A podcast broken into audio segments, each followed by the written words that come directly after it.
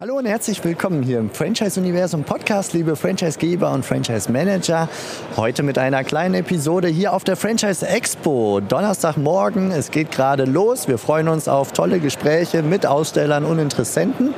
Und ich stehe hier mit Waltraud Martius und habe Sie gerade eben gefragt nach dem einen entscheidenden Impuls für euch in den Systemzentralen. Und da kam das Thema, wir sind doch hier gerade mitten in der Veränderung. Corona ist da nur ein Beispiel für und genau darüber wollen wir jetzt einmal sprechen. Hallo und willkommen zu einer neuen Episode im Franchise-Universum Podcast für euch in den Systemzentralen. Mein Name ist Steffen Kessler und ich helfe euch, die passenden Menschen zu finden und von euch zu überzeugen, um sie dann zu erfolgreichen und das ist mir wichtig, zufriedenen Franchise-Partnern zu machen. In meinen Worten heißt das, indem wir unser Glück mit anderen teilen. Viel Spaß mit dem kommenden Impuls. Ich freue mich, dass du hier dabei bist. Ja, wunderbar. Ich freue mich auch sehr, diese drei Tage da live in der Franchise-Szene mit dabei sein zu dürfen. Und ja, ein, ein entscheidender Impuls für Franchise-Geber. Naja, wer die Waltraud kennt, die würde jetzt wahrscheinlich schon zehn Impulse haben wollen, aber ein entscheidender Impuls ist ganz wesentlich in Zeiten dieser Veränderung, in der wir leben, in Zeiten dieser Unsicherheit, in der wir leben, gilt es einfach in den Franchise-Zentralen dran zu bleiben. Ja? Und dran zu bleiben heißt natürlich, schneller was Neues zu entwickeln, schneller die Innovation reinzubringen. Und da erlebe ich in der Praxis oft die Situation, dass so im stillen Kämmerlein irgendwas entwickelt wird. Ja?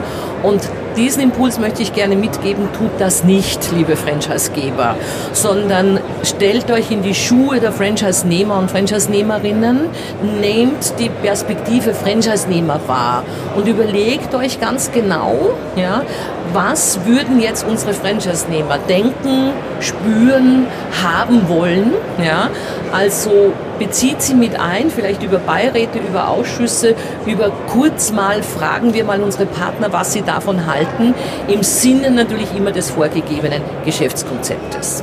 Ja, das erinnert mich an die, an die EKS-Strategie, die engpasskonzentrierte Strategie mit dem Punkt des Zielgruppendialogs. Da heißt es ja auch immer, wenn du dich an einem Engpass einer Zielgruppe darauf spezialisieren möchtest, wenn du ein neues Geschäftsmodell aufbauen möchtest, das übertragen wir jetzt einfach mhm. mal aus Franchising. Mhm. Wenn ich, mhm. also wenn meine Zielgruppe mein Franchise-Nehmer ist, dann darf ich auch nicht am grünen Tisch einfach etwas annehmen und glauben, so ist das so, weil ich das so wahrnehme, sondern ich brauche den Dialog mit denen. Ich muss ja. herausfinden, wo drückt der Schuh denn ja. wirklich, damit ich dann diese Lösung besser anbiete genau. als jeder andere, zum Beispiel ja. auch jeder andere genau. Franchise-Geber oder Franchise-Nehmer ja potenziell wechseln ja, könnte. Ja, ja.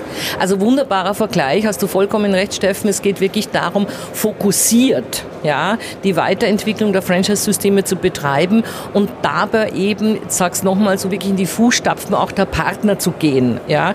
Ähm, das hilft dann auch, das Richtige zu kommunizieren, das hilft dann auch partnergerecht nicht nur zu denken und zu entwickeln, sondern auch umzusetzen. Ne. Das wäre so die, die eine Perspektive oder die eine, der eine entscheidende Impuls, den ich gerne mitgeben würde. Vor dem Hintergrund würde mich interessieren, für wie wichtig hältst du, dass die Systemzentrale respektive der Franchise Franchisegeber noch einen eigenen Store hat, den er selber betreibt. Mhm. So nach dem Motto, der, die Franchise-Nehmer, die dann daherkommen und sagen, was willst du mir denn eigentlich erzählen?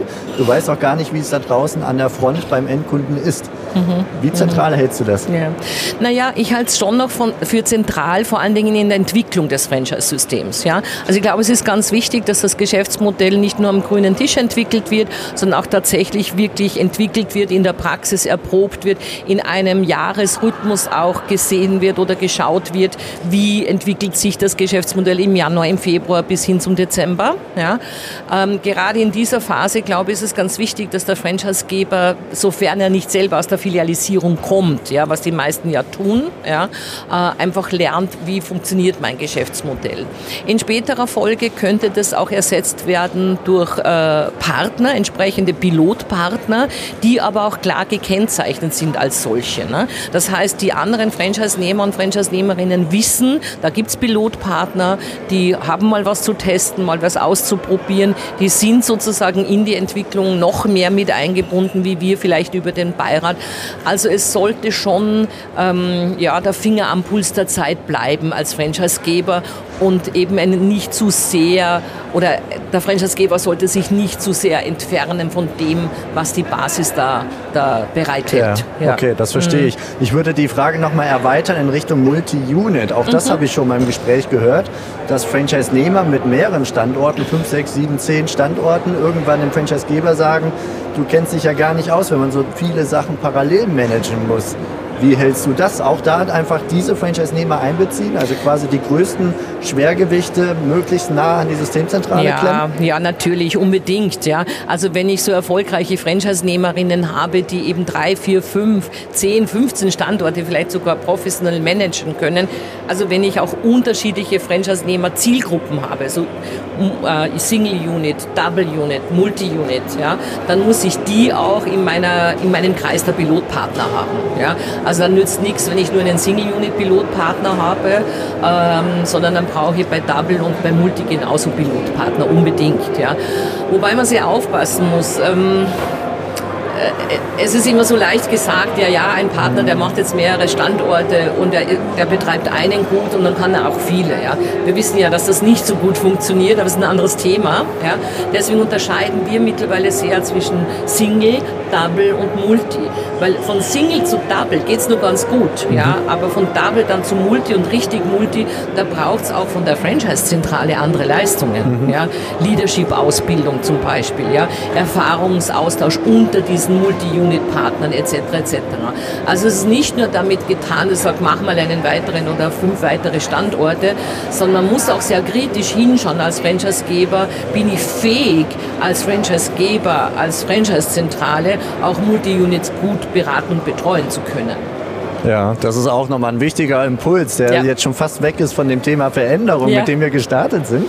Äh, aber ich glaube, das ist super zentral, das sich auch bewusst zu machen. Ich denke da spontan an das Peter-Prinzip. Ne? Man wird in den großen Unternehmen so lange befördert, bis man überfordert ist. Äh, auch das, die Gefahr haben wir bei einem mhm. Franchise-Nehmer. Ja, ja, ne? Wenn er nicht so dieser Manager-Unternehmertyp ist, der viele ja. Sachen parallel in der Luft halten kann, genau. sondern eigentlich besser am Kunden arbeiten mhm, kann. Genau. Das sollte ja. einem bewusst genau. sein dann ja, als genau. Franchise-Geber, Systemzentrale. Genau. Ja, deswegen ist das Anforderungsprofil so wichtig. Ne? Also klar zu wissen, wer ist mein idealer Partner, ja? wie kann sich der auch entwickeln, auch zum Beispiel durch Persönlichkeitsanalysen ja? festzustellen, welche Persönlichkeitsstruktur hat mein Partner ja? und was braucht er auch an Support und Unterstützung ja? und es eben um sozusagen sozusagen den Kreis wieder zu schließen zum Anfangsimpuls, ja, eben dafür zu sorgen, dass die Franchise-Zentrale weiß, was die Bedürfnisse der Franchise-Partner sind.